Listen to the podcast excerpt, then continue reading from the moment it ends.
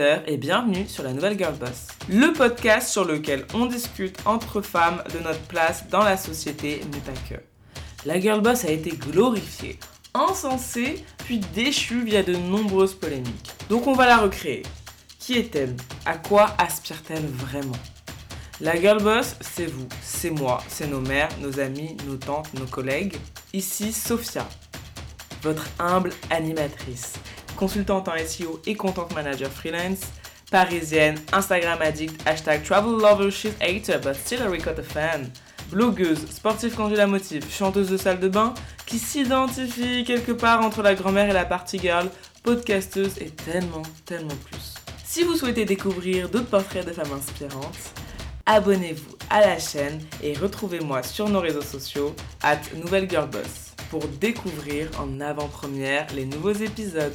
N'oubliez pas de partager et noter ce podcast sur les plateformes de streaming. Bonne écoute Aujourd'hui, on reçoit Aurélie. Alors Aurélie, je l'ai rencontrée pour la première fois il y a trois ans, à l'occasion du mariage de l'un de mes cousins. Ce dont je me souviens d'elle à ce moment-là, c'est qu'elle avait beaucoup aimé ma mère. Ma mère parlait souvent d'elle, d'ailleurs, parce qu'elle avait partagé son histoire et, euh, elle avait vu quelque chose à travers Aurélie. Et moi, j'avais pas forcément trop de souvenirs d'elle à ce mariage-là. L'univers et euh, un autre événement qui a été organisé par euh, mon cousin et sa femme a fait que j'ai recroisé Aurélie dans un environnement beaucoup moins festif, plus intimiste, qui a laissé du coup plus de place à la discussion. Et c'est vrai que j'ai été très surprise par sa douceur et euh, son aisance à se confier. Ça a été un moment très intéressant pour moi de la recroiser comme ça. Et après, on s'est recroisés pour la troisième fois pour une sombre histoire de trousse de toilette abandonnée euh, chez mon cousin et du coup ma cousine par alliance. On s'est croisés autour euh, d'un café euh, extrêmement peu cher. et on a discuté de banalités au début et puis après on a parlé environnement de travail, difficultés familiales, mais surtout de quête de paix et de vérité. Puis aussi de Paris et de son atmosphère si particulière. J'en ai appris plus sur elle.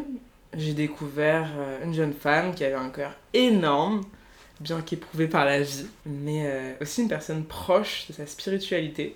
Après mon, podcast, le dernier podcast avec ma mère, que je vous invite à streamer, sur euh, rebondir après un cancer du sein, Aurélie a été intéressée, a été volontaire pour participer à ce podcast et, et qu'on ait une petite discussion. Voilà, on parle de choses et d'autres, de la vie et qu'on parle surtout de résilience. Et euh, je me suis dit euh, que son histoire avait complètement sa place euh, sur ce micro, à ce micro, pardon. Là.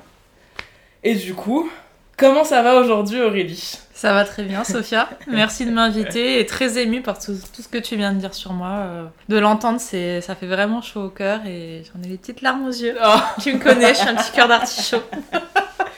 C'était honnête, franchement, ça venait du cœur. Écoute, on, aimerait, j'aimerais en savoir plus euh, sur toi, et savoir quel est ton parcours universitaire, que je sais brillant, et surtout, euh, en même temps, à quoi tu rêvais quand tu étais ado? Donc moi je suis née à Nice, euh, dans une ville où il fait beaucoup plus beau qu'aujourd'hui où nous sommes à Paris actuellement. 6 degrés, neige fondue. Bref, j'ai grandi à Nice, j'ai fait mon parcours école, collège, lycée à Nice. Classe préparatoire aussi, vu que j'avais toujours voulu faire Sciences Po. Euh, Sciences Po pour devenir journaliste. Euh, parce que le côté voyage, le côté euh, toujours aller chercher les informations, être à la quête de nouvelles idées, ça m'a toujours plu. Et donc euh, voilà, classe préparatoire pour intégrer Sciences Po. Euh, Sciences Po X au final. Euh, j'ai raté, et ça ça a été le drame de ma vie pendant de longues années, j'ai raté à l'oral Sciences Po Paris, alors que j'avais une très très bonne note à l'écrit. Mais j'ai eu Sciences Po X, et je pense que c'était une très grande chance d'avoir cette école-là, parce qu'au final je me suis ça m'a permis de quitter la maison, de quitter la maison à 17 ans, avec mon propre appart avec son Provence. Euh, et puis je suis tombée dans une promo hyper sympa et euh, les plus belles années de ma vie, où j'ai pu vraiment euh, m'individualiser, faire mon propre cercle de, personnes qui me faisaient du bien et, aussi de me projeter dans mes études. Donc toujours cette quête de l'international, j'ai fait mon stage de césure à Seattle. Là aussi en avance parce que je suis arrivée aux États-Unis à l'âge de 20 ans, donc pas majeure, donc pour sortir c'est un petit peu compliqué pour la partie girl que j'étais et euh, bon, je suis revenue en France et, euh, et c'était plus l'objet d'être journaliste. Là, je me, je me, cherchais un peu. Je savais que je voulais être une carrière internationale international, au niveau européen ou autre. Euh, donc j'ai fait un master 1 et un master 2 dans ce sens, sauf que avant de débuter mon master 2, j'ai perdu ma sœur. Suite à un, programme de volontariat où j'étais partie en Inde pendant un mois pour enseigner dans un bidonville. Et donc là, l'objectif euh, de faire ma carrière à l'international a été complètement remis en question parce que je j'avais plus trop de plus trop de repères en fait, plus trop de repères. Donc je me suis recentrée sur la France au début et ça n'a pas forcément été super bénéfique. Et ensuite, euh, j'ai commencé mon, mon, parcours pro, mais c'est vrai voilà, mon rêve, euh, mon rêve d'ado, mon rêve de, jeune femme euh, en université, c'était d'avoir une carrière internationale, de, de, vivre avec ma valise. Et les faits de la vie m'ont un peu cloué en France. Et c'est le sentiment que j'ai véhiculé et qui, et qui tend à disparaître un petit peu aujourd'hui, mais toujours présent. D'accord. Mais tu as eu une expérience à Londres, c'est ça? Exactement. Et c'était quand dans tout ce, tout ce timing? Euh, C'était euh, trois ans après terminer mes études. Ok. Euh, j'étais à Paris. J'étais, j'allais tomber en dépression à Paris. J'ai eu la chance de décrocher ce poste à l'ambassade de France à Londres, un volontariat international en, en administration, un poste incroyable avec des responsabilités de fou. je me suis créé un réseau de professionnels et d'amis hyper facilement. Et je pense que ce que tu disais en introduction, j'ai j'aime beaucoup parler avec les gens, mm. Euh, faire du lien, aider les uns les autres. Et, et c'était vraiment super parce que je retombais sur mes pattes au niveau international, j'étais plus loin de ma famille, euh, j'avais vraiment des possibilités euh, sans, sans, fin en fait. Et je me suis ressentie vivre vraiment avec cette expérience et j'ai rencontré des personnes que je connais encore aujourd'hui, c'est comme ça d'ailleurs qu'on se connaît. et je, je, repartais un petit peu sur mon idée voilà, d'être une femme d'action, une femme qui se consacre entièrement à sa carrière en fait. Pour moi, exister, c'était travailler. Et euh, jusqu'à très récemment, c'était encore le cas. Essayer de cacher ses émotions par le travail pour justement euh, que ce soit une béquille en fait. Comme on peut avoir des béquilles sur autre chose. Euh, moi, ça a été aussi pas mal beaucoup. Euh, voilà, rencontrer plusieurs mecs. Euh, l'alcool a toujours été présent, mais le travail était toujours là. Et c'était vraiment un truc sur lequel bah, je pouvais mettre mon masque. Donc en fait, t'admets que t'as complètement.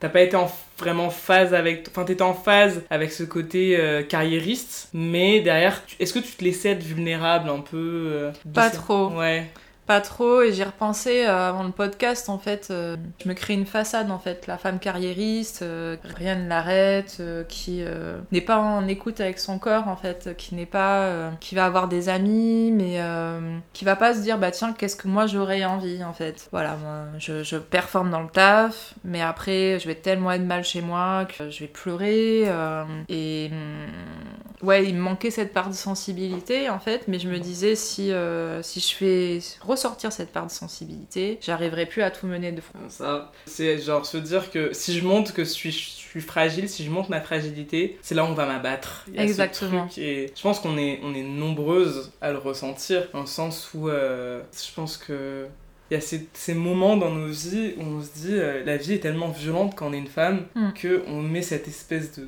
de, grosse carcasse là et on un gros sac à dos c'est ça et puis personne va jamais rien voir et puis aussi il y a ce truc de euh, moi j'ai toujours tendance à croire et je crois toujours un peu, que euh, quand on fait beaucoup la fête et qu'on sort beaucoup et qu'on boit beaucoup, on essaye toujours un peu de dissimuler des choses qui vont pas. C'est un peu la bonne excuse de euh, ouais, mais je suis une fêtarde. C'est ça. Euh, bah, tu te mets dans des situations parfois difficiles, dans des choses pas claires et en mode, ouais, c'est rock'n'roll, c'est trop bien. Exactement. C'est trop cool d'être fucked up alors que, enfin.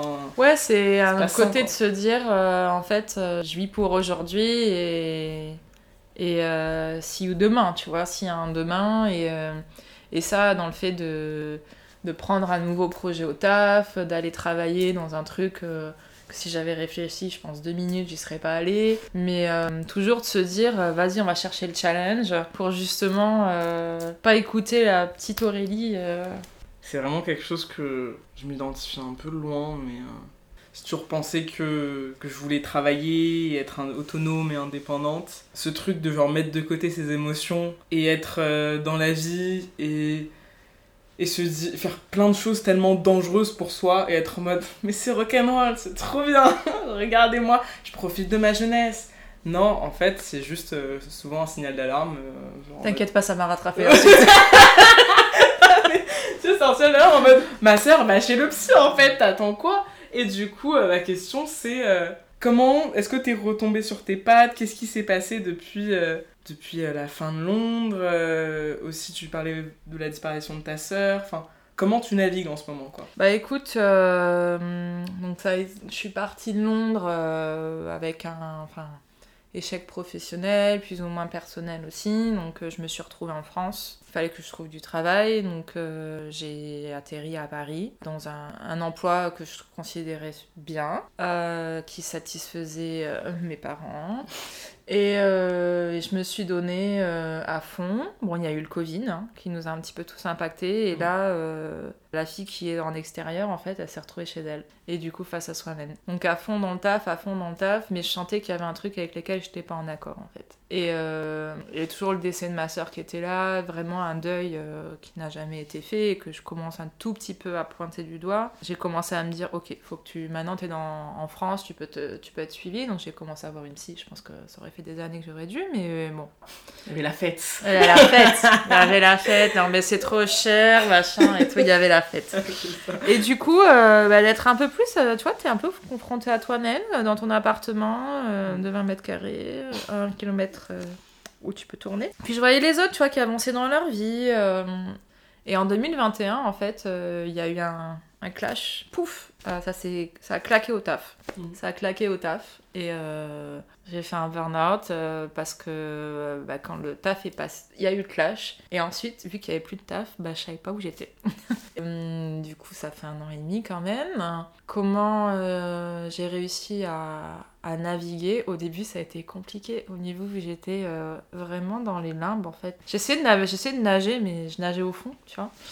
Et, euh, et, là, je me suis un petit peu isolée et je pense que c'était pas la chose à faire parce que j'ai toujours dépendu des autres. Vraiment, ouais, une dépendance, tu vois. Et quand tu te retrouves un peu seule, euh, là, tu te dis, en fait, euh, c'est pas le taf, c'est pas les amis, il faut que je me reconstruise moi, en fait. Et du coup, où est-ce que tu vas chercher cette force-là? Bah, la première chose, c'est apprendre qu'il va falloir du temps. il va falloir du temps. Et tout ce que t'as caché, endormi toutes ces années, ça va ressortir petit à petit en mode cliquer. Et tu sais jamais quand un cliquet va être ouvert. Et vraiment, moi, le côté savoir prendre du temps ça va reprendre du temps euh, et pas se dire non, euh, je vais retourner au travail dans deux mois. J'ai essayé. Hein. Badaboum, euh, il m'a fallu encore plus de temps. Et ensuite se dire, bah, on peut pas toujours rester en marge, hein, puisque c'est vrai que, surtout en France, hein, quand tu travailles pas, mm. t'es un petit peu, un peu en mode déclassé en fait. et surtout si t'es en arrêt maladie de la part de certaines personnes. Et T'as mon de mes parents, c'est t'es en vacances, tu prends du temps pour toi. Bah en fait, t'es en arrêt maladie.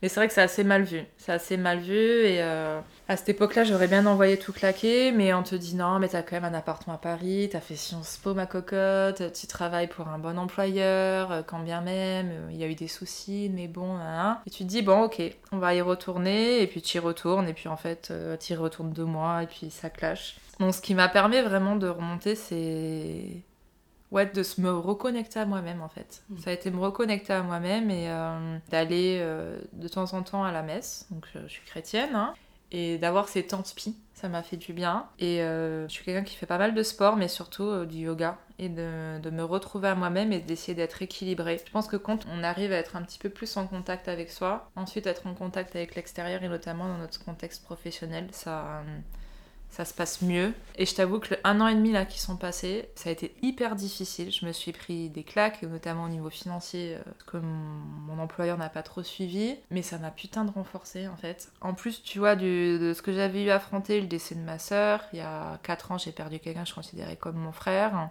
Il y a quelques mois, euh, j'ai découvert de quoi était décédée ma sœur. Donc ça a été hyper violent euh, cette année et demie là. Mais en fait, et c'est en y repensant aussi ce matin en venant de voir, je me suis dit, mais je suis contente d'être passée par là. Et j'ai à peine de le réaliser, tu vois. je suis contente d'être passée par là parce que maintenant, ça sera difficile de me, de me fragiliser encore, tu vois. Je pense que il a fallu vraiment puiser tout ce qui était possible. Mhm. Et là, euh, j'ai plus envie de me cacher en fait. J'ai envie de vivre, tu vois. Mhm. Et quand t'as été euh, en mode sur ton canapé, ou t'es dans ton lit, t'arrives plus à sortir de ton lit, tu vas au travail, on ose te dire des choses, on ose te mettre de côté dans un placard alors qu'on sait que t'es pas au top. Bah, je pense que maintenant, je peux dire fuck à tout le monde. Mais par contre, au travail, je vais faire mon travail, mais je ne vais plus me dire que c'est mon travail le, la cause numéro un dans ma vie. Certes, il faut travailler parce qu'il nous faut de l'argent, n'est-ce pas, pour voyager ou, ou autre. En fait, si moi, être humain, je suis pas bien, mon taf, en fait, c'est secondaire. Il faut que moi, je, en humain, je sois là. Et pour les personnes qui écouteront ce podcast, euh, et que tous, quand on commence notre carrière, en fait, euh, on se dit non, mais mon employeur, euh, j'ai envie de faire ça, ça, ça, je vais monter les marches. T'as vu, j'ai une promotion. Mais le jour où tu seras malade, en fait, ton employeur n'a rien à carrer. hein. Sauf que toi, si t'es pas bien avec toi-même, bah, tu te retrouves pas dans une situation cool. Et ce qui est intéressant, c'est c'est que c'est- marrant ce, ce- ce truc que enfin tout ce qu'on met sur le travail et on se rend compte que en fait euh, bah, quand ça lâche, ça lâche et en fait ça. et aussi sur, pardon, sur le rapport à la productivité. Et ça, c'est un truc qui est. Je dirais pas que c'est français, ce serait faux de dire que c'est français, parce que je pense que c'est quelque chose que tu retrouves. Ouais. Enfin, toi qui as bossé au, au Royaume-Uni, tu as dû le retrouver. Exactement. Mais Euh, on a, ils ont pas la même approche. Peut-être, il y a un truc d'approche, mais je pense qu'aux États-Unis, c'est le cas aussi. Mais euh, c'est vrai qu'en France, faut toujours faire un truc.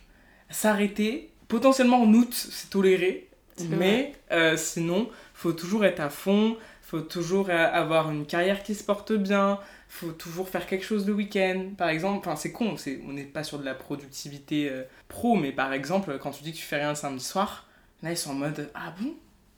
Bah oui, mais je savais pas qu'il y avait une injonction à devoir sortir le samedi soir vrai, en fait. Tu as Euh, raison. Samedi soir, ça peut être pour faire un très gros dodo et, euh, et c'est tout, et on est très heureux comme ça. Sauf que j'ai l'impression que tout le monde se crame, en fait, tout le monde est en train de devenir cramé.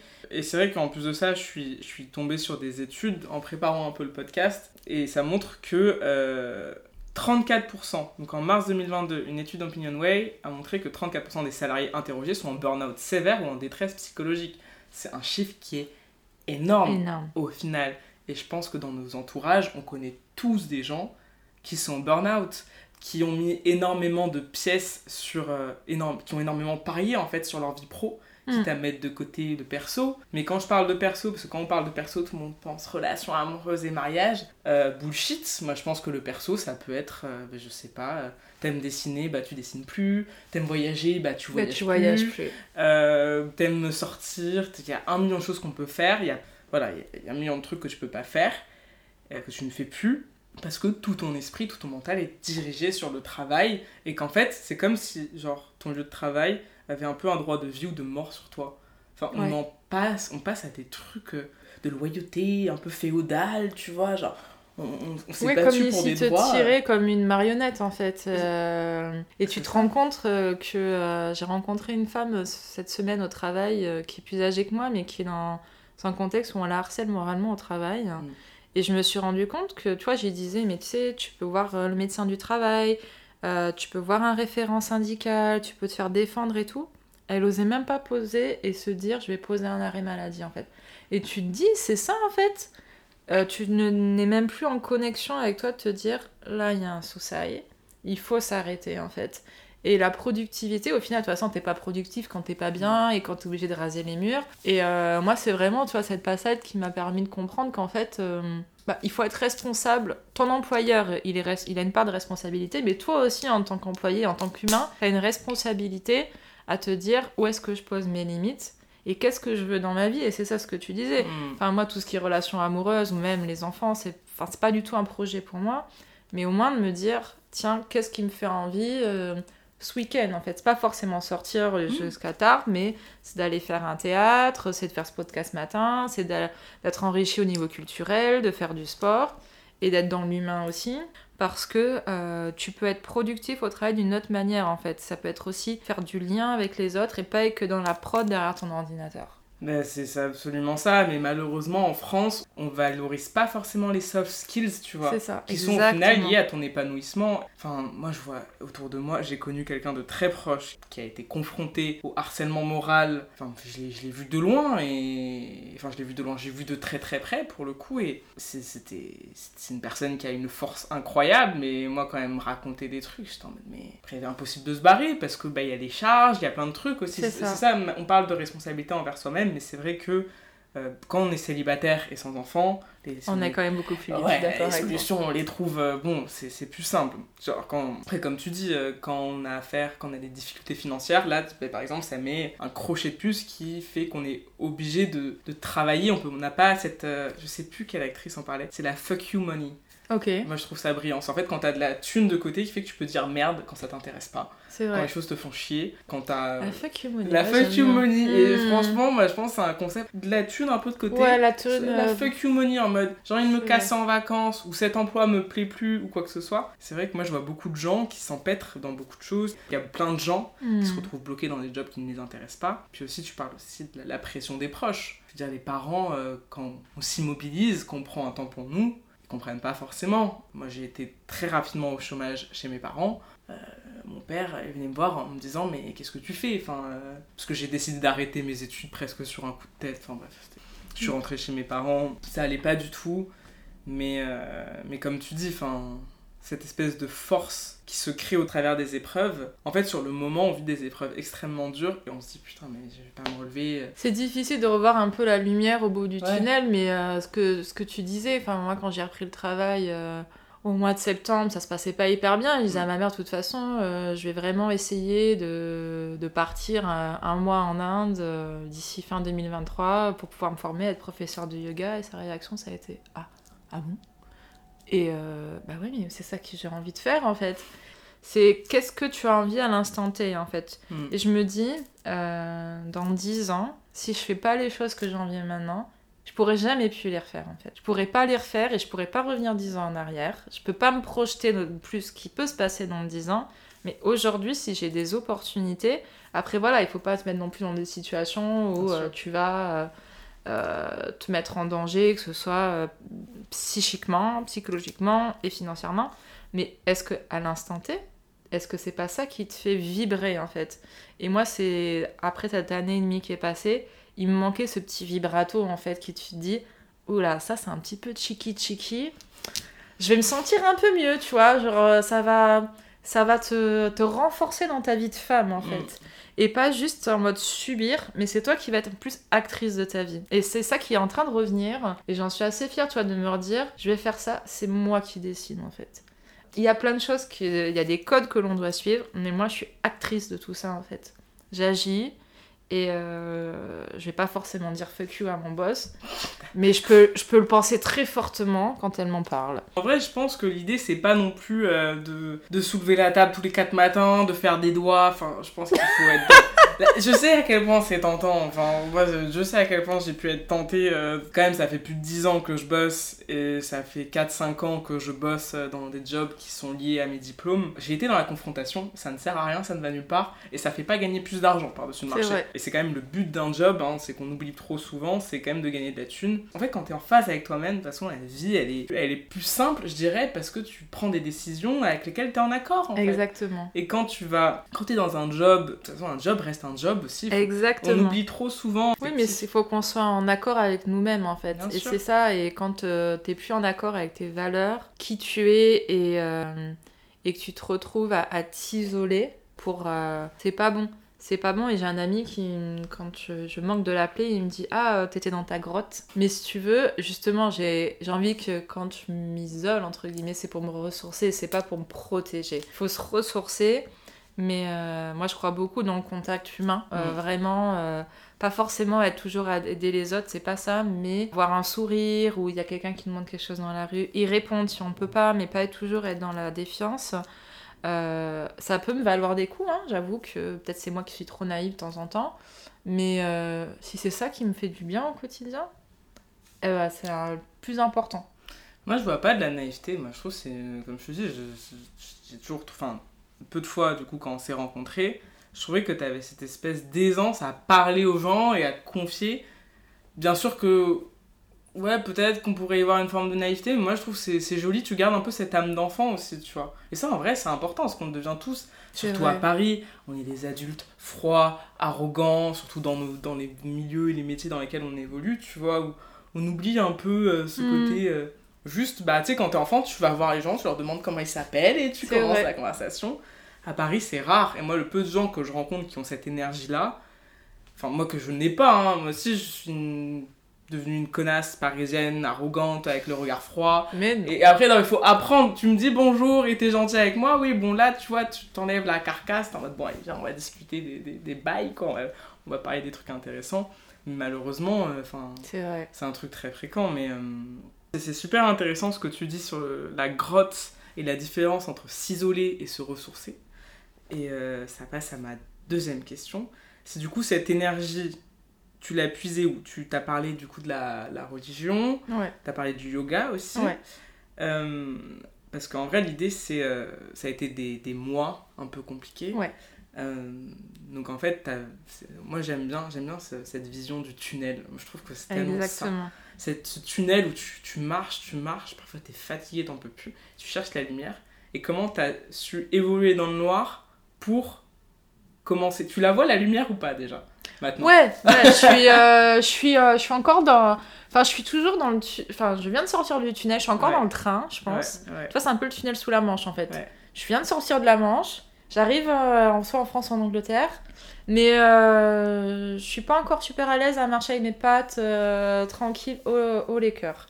Mais ouais, je vois la lumière. Je vois clairement la lumière il y a eu des pointes de lumière en fait dans ce tunnel qui m'ont mm. permis de, de, d'avancer, de, de, continuer, notamment euh, bah, les personnes qu'on connaît m'ont demandé d'être la marraine de leur petite fille et euh, ça a été un, franchement une, euh, quelque chose d'amour en fait euh, que j'ai reçu. Et, tu vois c'est des petites choses comme ça ou, des appels euh, de, certaines personnes ou j'ai fait un stage de yoga jeune détoxifiant cet été moi je crois beaucoup aux énergies en fait. Et c'est les énergies et les signes qui m'ont permis de tenir en fait de me dire ah bah tiens il se passe ça. Ok il faut continuer en fait on confie le, la, spiritualité et quelque part un peu l'éveil en fait de cette, de cette petite. Euh, ça, ça me fait un objectif en fait. C'est pas forcément avoir des objectifs en très long terme, tu dis non mais je vais sortir du tunnel, c'est ok là. Euh, aussi, bah, ce matin, je vais me motiver pour aller faire du sport. Mm. Euh, je vais continuer à voir le kiné. Je vois pas forcément les, les résultats tout de suite, mais qu'est-ce que ça va procurer dans, dans, le long terme? Et tu te rends compte que bah, les petits pas, tu vois, les petits pas de côté, tac tac, quand t'avances, après, euh, t'es quand même plus consolidé quand tu sors du tunnel en fait. Parce que euh, t'as pris le temps, ce qu'on disait au début, t'as pris le temps de pas aller trop vite. Et euh, en fait, maintenant, c'est. J'ai consolidé ça. J'ai pu avancer aussi dans ma relation avec mes parents, enfin surtout avec ma mère. Mm. Donc y a... ça, c'est consolidé, c'est des choses sur lesquelles j'ai pu à revenir en fait. Et ça me permet de me dire, bah maintenant, ce que je veux, c'est voyager et vraiment être dehors si tu veux sortir, rencontrer du monde, avoir des échanges quali euh, et pouvoir aider, tu vois, certaines personnes qui m'ont aidé dans, dans, ces mois-là, en fait, que ce soit par le téléphone ou euh, par des petites attentions. Bah, maintenant, il faut aussi rendre l'appareil, en fait, tu vois. Et, et tu, toi, tu disais l'armure que les personnes ont à Paris, mais moi qui suis dans côté assez à parler avec les autres, tu te rends compte que les gens, ils lâchent l'armure assez facilement, en fait. C'est vrai, c'est vrai. Quand tu, tu leur laisses l'opportunité de leur dire T'inquiète, là, on est dans un lieu safe. Les gens, ils la laissent, en fait. Ouais, mais c'est vrai que c'est moi, je trouve que c'est une ville un peu... C'est une ville qui est très violente euh, sur plein de points. Et c'est vrai que... Euh, oui, en effet, quand tu dis aux gens que tu les regardes dans le fond des yeux... Après, c'est effrayant pour certaines personnes. C'est vrai. Mais que tu regardes dans le fond des yeux et que tu leur dis ton discours euh, parisien bullshit, ça m'intéresse pas, genre viens, on parle pour de vrai. Mm. C'est un peu effrayant, mais c'est vrai que les gens, en vrai, tout le monde est un peu fatigué. Moi, j'ai de grandes théories sur les Parisiens. Je pense qu'un jour, je ferai un podcast dédié à mes théories. Ouais, moi je pense qu'on se cache tous derrière, euh, derrière cette espèce d'hyperactivité et de surproductivité pour, euh, genre en fait, pas regarder que bah, parfois on n'a pas construit ce qu'on voulait construire, qu'on n'est pas là où on voulait être. Mais après, moi je, crois, moi, je crois terriblement aux énergies des gens. C'est pour ça d'où l'importance de choisir son entourage. Exactement. De choisir des gens qui nous apportent des énergies positives, des choses positives. Et en fait, une fois que tu fais le tri, tu te rends compte que bah, déjà tu respires mieux. C'est con, mais tu as, moins d'angoisse. Et, euh, et, les signes, moi je crois fondamentalement aux signes. Et c'est vrai que bah, l'éveil, enfin, du coup, cette petite, cette fameuse petite qui. Euh, qui est aussi très importante à mes yeux, ma foi, c'est un rayon de soleil. Ça te réénergise, tu vois, je sais pas, réénergise, c'est pas c'est le bon terme, mais il y a un truc aussi, euh, après c'est les enfants qui font, enfin pas tous les enfants, mais les enfants que tu aimes profondément. Oui, parce qu'ils sont dans le naturel aussi, et on se rend compte qu'en fait, quand on était petit, bah qu'est-ce que t'as envie en fait? Tu te réveilles, t'as envie de petit-déj. Parce qu'il te faut de l'énergie en fait. Si t'as pas trop faim, ok, mais tu sais que t'auras faim après. Tu vas pas te poser une question si je mange un pain au chocolat. Euh, oh putain, ça va venir son mélange. ah, y a... Donc ensuite, tu vas bouger, tu vois, tu vas te dire, mais attends, pourquoi je suis dans un appartement ou dans une maison, il faut quand même faire des choses. Puis j'ai envie d'interagir avec les gens, je sais pas forcément comment il faut parler, mais je vais essayer. Puis bon, si j'ai froid, je vais mettre un truc. Si j'ai envie de sortir avec un masque sur la tête, je sortirai avec un masque sur la tête parce que t'as pas le regard des autres. C'est fabuleux. Ça. Et, euh, et un enfant, il a envie de se construire, tu vois. Mm. Il construit sur ce qui lui fait plaisir, il cherche, il tâtonne. Mais une fois qu'il a, il a stabilisé cette- ce truc-là, il sait qu'il peut aller plus loin. Et, euh, et effectivement, moi, l'année et demie qui s'est passée, c'était un peu ça, en fait. Un peu comme un enfant. Mm. Vu que je suis tombée, maintenant, il faut que je remonte, en fait. Et, euh, et quand tu tombes, bah, soit tu tombes... euh, Et j'étais déjà tombée au décès de ma soeur, mais sauf que... Je... Non, je n'étais pas tombée. Je me suis dit, là, je pourrais tomber, mais vas-y, on reste sur le fil. Sauf qu'ensuite, quand tu tombes, tu dis, bah, t'as deux choix. Soit tu restes dans- en bas, soit tu te dis, bah, comment est-ce que je remonte? Et c'est vraiment en en réfléchissant aujourd'hui, tu vois, tu, tu faut agir comme un enfant. Tu dis, ok, Mm.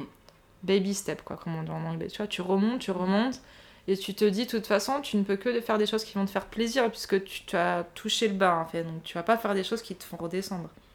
Et, euh, et encore une fois, ouais, c'est la patience, c'est la résilience de te dire, Mm.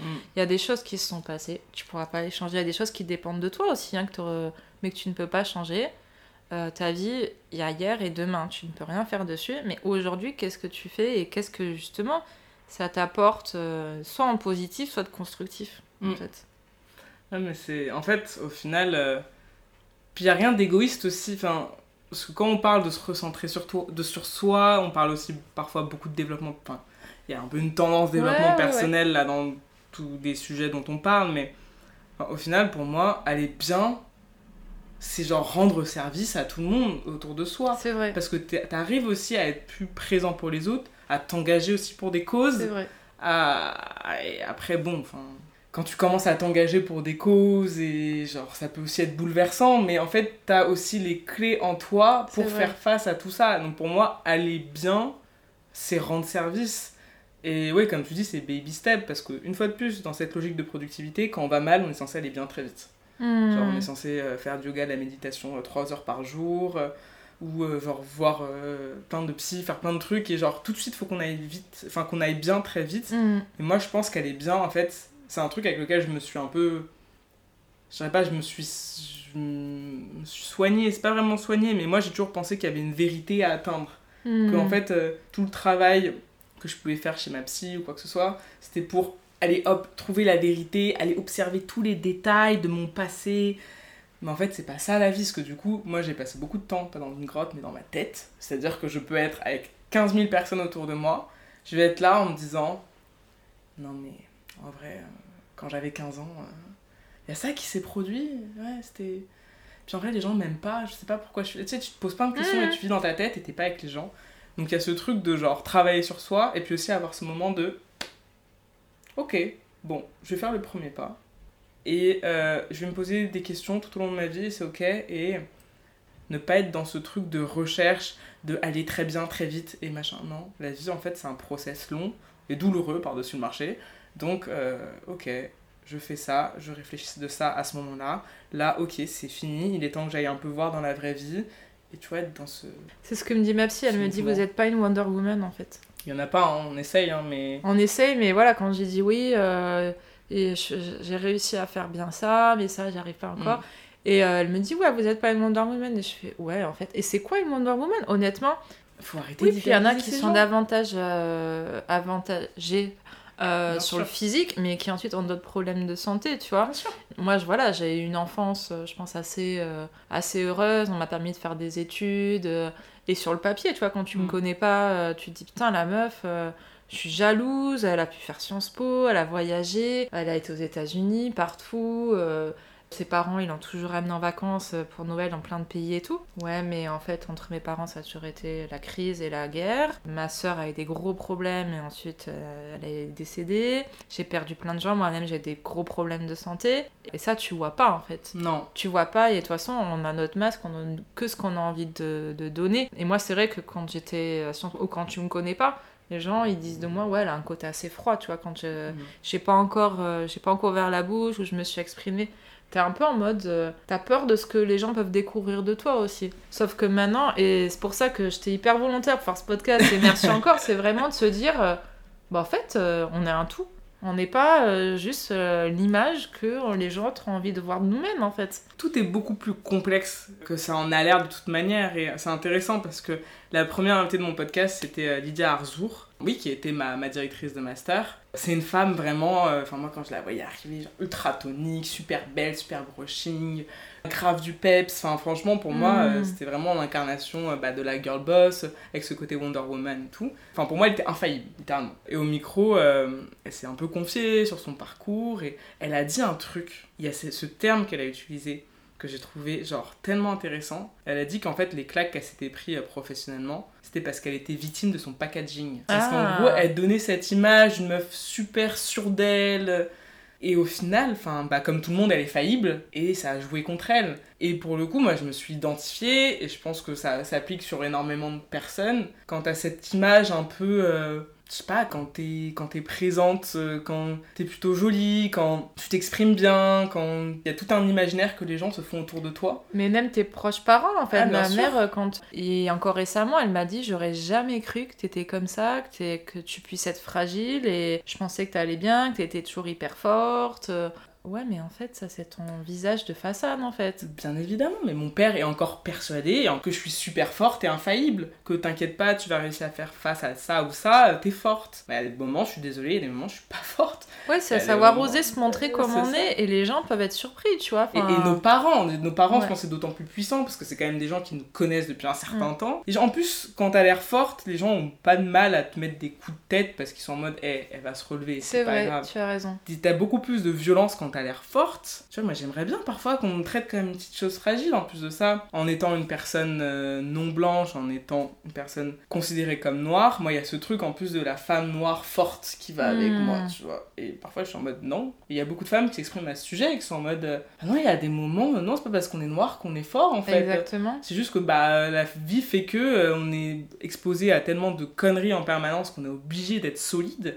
C'est ça, ouais, d'être solide mais pas fort. Enfin, ça veut dire quoi, fort en même temps, tu vois. Enfin, C'est c'est- c'est des moments, ouais, enfin, la, la force c'est quelque chose de très subjectif. Il y a des moments où, bah, comme tout le monde, je m'effondre, je pleure, il y a des choses qui me touchent énormément, sauf que je le montre pas parce que aussi il y a ce truc d'être en accord avec le packaging. c'est ça. Tu vois, tu peux pas. Tu veux donner aux gens ce qu'ils veulent aussi. C'est difficile de s'en sortir du packaging, tu Ouais. vois, et de se dire. euh, parce que c'est accepté en fait. Mm. Se dire, c'est pas quel autre packaging tu as à faire, mais c'est comment est-ce que euh, tu montres ce qu'il y a vraiment dedans en vois. Ouais, fait. bien sûr. Comment est-ce que tu le montres en société? Tu peux pas euh, faire n'importe quoi non plus, tu vois. Mais c'est de se dire quel est le milieu en fait, le juste milieu entre moi qui suis ce que j'ai envie de donner et euh, les codes qu'il faut quand même savoir accepter. Et je pense que quand t'es autant aussi en accord avec toi, je pense que les codes qu'on te demande à minima de, de respecter, c'est beaucoup plus simple. Bien sûr. Mais du coup, c'est vrai que tout ça, moi, ça me fait vachement penser bah, du coup au sujet de mon podcast, qui est la girl boss et tout ce qu'elle représente, parce qu'au final, on en a parlé sans vraiment en parler. Euh, ce terme, il est utilisé euh, beaucoup sur les réseaux, on le Mm. voit beaucoup. Ça permet aussi de faire du pink washing. Je pense qu'il y a plein de t-shirts de trucs qui sont vendus avec euh, du girl boss partout. Mais c'est pas un terme qui a été validé par l'Académie française. Il est euh, très lié à Sofia Amoruso, qui est la créatrice de Nasty Gal, un e-shop de prêt-à-porter féminin. Elle a fait de sa réussite un livre et une série Netflix avec le même titre, Girl Boss. J'ai utilisé The Urban Dictionary, que j'aime beaucoup, parce qu'en fait c'est un dictionnaire collectif où les gens donnent un peu leur définition euh, des termes de la pop Mm. culture. C'est vraiment un wiki dictionary euh, de la Gen Z et je le trouve assez génial. Et j'ai vu des définitions qui, moi, m'ont parlé.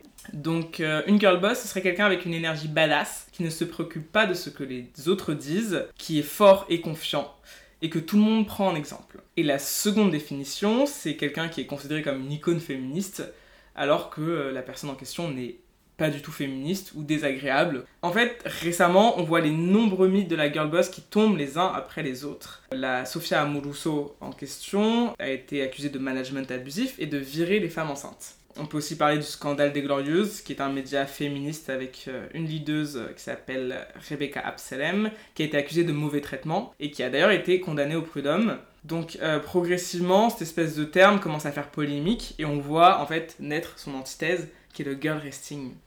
Donc en gros, c'est femmes qui disent Moi j'en ai marre de devoir être parfaite partout en permanence, j'ai envie de me reposer, bah, comme tu disais, de prendre un temps, de, de m'arrêter en fait. On peut prendre un exemple d'actualité qui doit plus vraiment l'être. Il y en a eu d'autres entre temps. Il y a Ashley Barty, qui est une tenniswoman numéro 1 mondiale, qui a décidé de prendre sa retraite à seulement 25 ans. Mais on a aussi euh, des Serena Williams, moi, quand même, bien, bien plus de 30 ans, mais c'est quelqu'un, il y a beaucoup de, de- de femmes qui ont eu des carrières brillantes et qui sont en mode maintenant, c'est Mm. fini, moi je vais me reposer. Pour moi, le constat, c'est que la girl boss n'est pas forcément une solution pour toutes les femmes qui travaillent et que c'est pas une solution notamment pour euh, la bienveillance au travail, l'égalité, ni pour notre épanouissement personnel. Donc euh, c'est pour ça que moi j'ai fait ce, que- ce, ce podcast-là, pour écouter des femmes qui, elles, me donnent leur propre définition de la girl boss. Une girl boss, c'est quoi pour toi? Bah, pour moi, tu vois, j'y réfléchissais un peu. Pour moi, la girl boss, c'est pas tant euh, la femme au travail, en fait. Pour moi, ça serait plutôt être ma propre girl boss, en fait. Mm. Être euh, la boss de ma vie, en fait. C'est moi, euh, comment est-ce que je me dis, euh, comment j'ai envie d'être fière de moi? Pas forcément parce que je réalise en termes de tâches au taf. Non, comment est-ce que je suis fière de moi au quotidien? J'ai envie d'être maîtresse de ma vie, tu vois, utilisant les mots qu'il faut utiliser, en être fière et si ça peut inspirer d'autres personnes. Pour moi, une girl boss, c'est une personne qui a un parcours, Mm. qui a un parcours qui soit inspirant soit par du négatif, soit par du positif, mais en tout, qui en tout cas arrive à un moment à reprendre la main sur sa vie et euh, à se définir sa trajectoire en fait. Et pour moi, c'est être la, ouais, être la, la boss de ma vie et pas euh, une femme au travail euh, qui euh, toutes les polémiques qu'il y a eu, euh, you're the boss, non I'm bossy, enfin, tu vois Mm. toutes ces choses là. C'est, euh, je suis responsable de moi et je suis ma propre girl boss. C'est une très belle définition et franchement ça me, ça me parle beaucoup. Et je veux aussi du coup euh, passer sur cette seconde, seconde question qui est liée. Quelle femme t'inspire dans ce parcours-là à être ta propre girl boss Alors, c'est pas du tout une femme contemporaine, mais qui est toujours citée euh, énormément et qu'on représente beaucoup. C'est euh, Frida Kahlo, l'artiste peintre, qui a un parcours euh, bah, international, qui pour son époque a brisé les codes en tant que femme, en tant que femme qui s'est révélée être une femme artiste, euh, qui a un penchant pour les hommes plus âgés. Je m'y retrouve aussi beaucoup dedans. Petit clin d'œil à toutes mes potes. Hum, Et puis, non, et surtout, elle a eu des gros problèmes de santé. Et là-dessus, je me retrouve énormément. Des décès aussi à devoir, euh, à devoir euh, affronter. Mais elle a toujours euh, gardé ce, côté, euh, qu'est-ce qu'elle avait envie de faire dans sa vie. Certes, parfois, elle en est venue à se détruire par certains moyens, par certaines addictions mais euh, elle a toujours mené sa vie comme elle l'entendait en fait et de pas avoir peur de ce que les autres pensent d'elle et de se dire bah moi je suis bien comme ça ça va peut-être déranger certaines personnes mais moi quand je me regarde le matin dans le,